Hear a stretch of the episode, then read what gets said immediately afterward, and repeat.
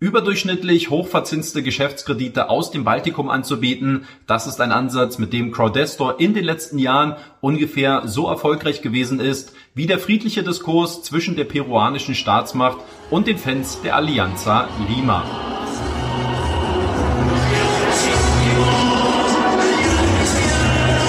Seit letztem Jahr gibt es mit der Schweizer Plattform McClear nun einen weiteren Anbieter am Markt, der es versuchen will, besser zu machen. Ob es sich lohnt, bei der Plattform zu investieren und auf welche Risiken es zu achten gilt, das erfährst du in der heutigen 360-Grad-Analyse zu McClear.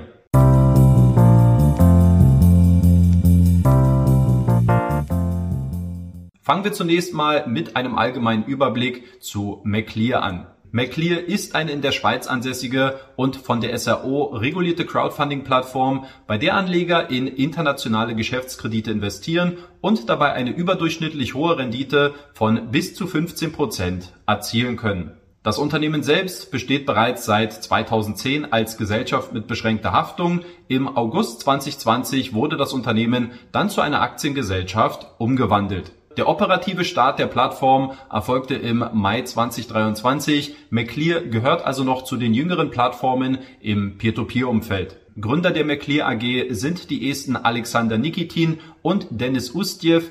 Beiden Geschäftspartnern gehören jeweils 50 Prozent der Anteile an dem Schweizer Unternehmen. Dennis Ustjev bekleidet zudem seit August 2020 auch die Position des CEOs bei der McClear Plattform. Nach meinen Informationen ging die Idee einer Schweizer Crowdfunding-Plattform auch von ihm aus. In seiner Vita stehen bereits mehrjährige Erfahrungen im internationalen Bankensektor, wo er unter anderem in der Unternehmensberatung tätig gewesen ist. Schauen wir als nächstes auf das Geschäftsmodell. McClear monetarisiert sich in erster Linie über eine Vermittlungsgebühr, welche den Kreditnehmern bei einer erfolgreichen Projektfinanzierung berechnet wird. Diese kann zwischen 5 und 6 Prozent von der finanzierten Kreditsumme betragen. Zu den weiteren Einnahmequellen zählen Vergütungen, welche für Dienstleistungen bei verschiedenen Geschäftskunden berechnet werden, darunter für die Unternehmensberatung, Gutachtenerstellung, Marktforschung oder Machbarkeitsstudien Aufgrund der jungen Historie ist McClear natürlich noch nicht profitabel. Dieses Ziel soll allerdings bereits bis Ende 2024 mit einem ausstehenden Portfolio von über 5 Billionen Euro erreicht werden. Für das Geschäftsjahr 2023 plant man im ersten Halbjahr einen von Blue Audit erstellten Finanzbericht zu veröffentlichen. Insgesamt müssen Anleger bei McClear zwei Voraussetzungen erfüllen, um bei der Plattform investieren zu können nämlich erstens ein Mindestalter von 18 Jahren und zweitens ein Wohnsitz im europäischen Wirtschaftsraum. Abseits dessen ist die Registrierung auf McClear relativ einfach und intuitiv gestaltet. Auch juristische Personen haben die Möglichkeit, sich auf der Plattform anzumelden. Wer bei der Anmeldung noch einen zusätzlichen Bonus mitnehmen will, über meinen Link in der Videobeschreibung bekommt ihr weitere 1,5% Cashback auf alle Investments in den ersten 90 Tagen. Dann blicken wir als nächstes auf alle investitionsrelevanten Faktoren bei McClear. McClear bietet auf seiner Plattform besicherte Geschäftskredite an, welche vorrangig aus der Produktion, dem Einzelhandel und dem Dienstleistungsgewerbe kommen. Laut Aussage des Managements liegt das durchschnittliche Verhältnis von Kreditbetrag zu Sicherheitswert bei zwischen 75 und 90 Prozent. Ein offizieller Beleihungswert wird bei den Krediten von McClear aber nicht angegeben. Der durchschnittliche Kreditbetrag liegt bei zwischen 100.000 und 150.000 Euro, wohingegen die Kreditlaufzeit häufig zwischen 9 bis 12 Monate lang ist. Der Mindestanlagebetrag liegt bei 50 Euro pro Darlehen, ebenso hoch ist auch der Mindestauszahlungsbetrag. Kosten oder versteckte Gebühren fallen soweit nicht an für Investoren, weder für das Investieren an sich noch für die Ein- oder Auszahlungen. Die Verzinsung der Kredite liegt häufig in einem Bereich zwischen 13 und 16 Prozent, in Einzelfällen können es aber auch bis zu 19,5 Prozent sein. Das ist natürlich eine leckere Renditeaussicht, die Anlegern ebenso gut schmecken könnte wie mir persönlich diese erst kürzlich verkostete Pisco Sour. Ob die durchschnittliche Renditeerwartung von bis zu 15 Prozent realistisch ist, wird sich allerdings erst über einen längeren Anlagehorizont und mit zunehmenden Kreditausfällen zeigen. Die Auswahl der Kredite kann bislang nur manuell erfolgen, weil die Einführung der Autoinvest-Funktion voraussichtlich erst im April 2024 stattfinden wird. Gleiches gilt auch für den Sekundärmarkt. Beim Thema Steuern gelten die gleichen Spielregeln wie sonst in der Regel auch, nämlich dass die erzielten Zinsen als Kapitalerträge gelten und als solche auch bei der Steuererklärung angegeben werden müssen. Eine Quellensteuer gibt es bei McClear ebenso wenig wie einen speziellen Report für die Steuererklärung. Hier müssen sich Anleger also vorerst noch selbst behelfen und einen Bericht über den Reiter Kontoauszug erstellen lassen. Dann kommen wir zum wahrscheinlich wichtigsten Teil dieser Analyse, nämlich dem Risikomanagement der Plattform, welcher maßgeblich darüber entscheiden wird, ob die beworbenen Renditen am Ende auch realistisch sind oder nicht.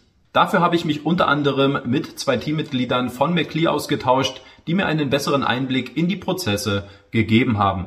Der mehrstufige Prozess bei der Auswahl geeigneter Kreditnehmer lässt sich grob in folgende Schritte unterteilen. Als erstes müssen potenzielle Kreditnehmer einen Due Diligence Fragebogen ausfüllen und alle erforderlichen Unterlagen einreichen. Hierbei werden sowohl die rechtlichen, die kaufmännischen als auch die finanziellen Bereiche berücksichtigt. Anschließend führt McClear eine interne Prüfung der Kreditwürdigkeit durch, wobei man sich an Best Practices aus dem Banken- und Finanzsektor orientiert. Für diesen Prozess werden auch externe Datenquellen verwendet, um die Gesellschafter, das Team der Projekte sowie die finanziellen Kennzahlen zu überprüfen. Sobald die Risikoüberprüfung stattgefunden hat, wird dem Kreditnehmer eine Risikobewertung zugeteilt. Diese soll in Zukunft auch transparent auf der Webseite gelistet werden, um die Stärken und Schwächen jedes Kreditnehmers besser einsehen und bewerten zu können. Auf Grundlage der Risikobewertung finden anschließend die Verhandlungen im Hinblick auf die Kreditsumme sowie die zu stellenden Sicherheiten und Garantien statt. Nachdem die Verträge unterzeichnet worden sind, wird das Projekt auf der Plattform für die Finanzierung eingestellt. Sofern der Kreditnehmer von Beginn an alle erforderlichen Dokumente zur Verfügung stellt, kann der gesamte Prozess bereits in drei Tagen abgewickelt werden Wer sich das Gespräch mit McClear zum Thema Risikomanagement in voller Länge anhören will, der kann sich dazu den Podcast anhören. Link dazu ist unten in der Videobeschreibung. Wie gut die Plattform bei der Risikoprüfung abschneidet, lässt sich zu diesem frühen Zeitpunkt mit weniger als 20 finanzierten Krediten noch nicht wirklich beantworten. Zumindest aber scheint es aktuell noch keine Verspätungen oder Zahlungsausfälle gegeben zu haben. Etwas Aufklärung benötigt aus meiner Sicht auch der von der Plattform eingeführte Rückstellungsfonds. Mit dem Fonds sollen auf McClear wiederkehrende Zinszahlungen an die Investoren sichergestellt werden, welche bei vorübergehenden Zahlungsausfällen entstehen könnten. Dafür verwendet die Plattform zwei Prozent von der Vermittlungsgebühr, die es bei der erfolgreichen Projektfinanzierung erhält Wichtig ist zu beachten, dass der Reservefonds nicht für die vollständige Rückzahlung ausgefallener Kredite herhalten soll, sondern lediglich für kurzfristige Zahlungsverspätungen.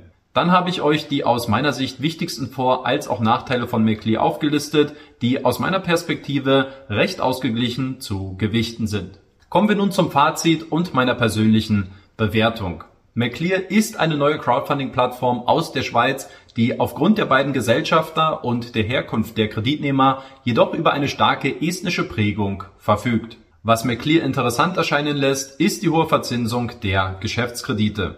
Ob das hohe Renditeversprechen in Zukunft aber auch eingelöst werden kann, wird sich erst mit zunehmender Zeit und dem Umgang mit den ersten Kreditausfällen zeigen. Die schlechten Erfahrungen mit Crowdestor haben in jedem Fall gezeigt, dass Anleger in diesem Segment sehr vorsichtig unterwegs sein sollten. Wer eine ausgeprägte Risikoaffinität besitzt und baltische Geschäftskredite in seinem Portfolio haben will, der gibt McClear eine Chance. Konservative Investoren warten hingegen zunächst die weitere Entwicklung der Plattform ab. Welche Meinung habt ihr zu McClear? Wäre das eine Plattform für euch? Schreibt mir euer Feedback dazu gerne in die Kommentare.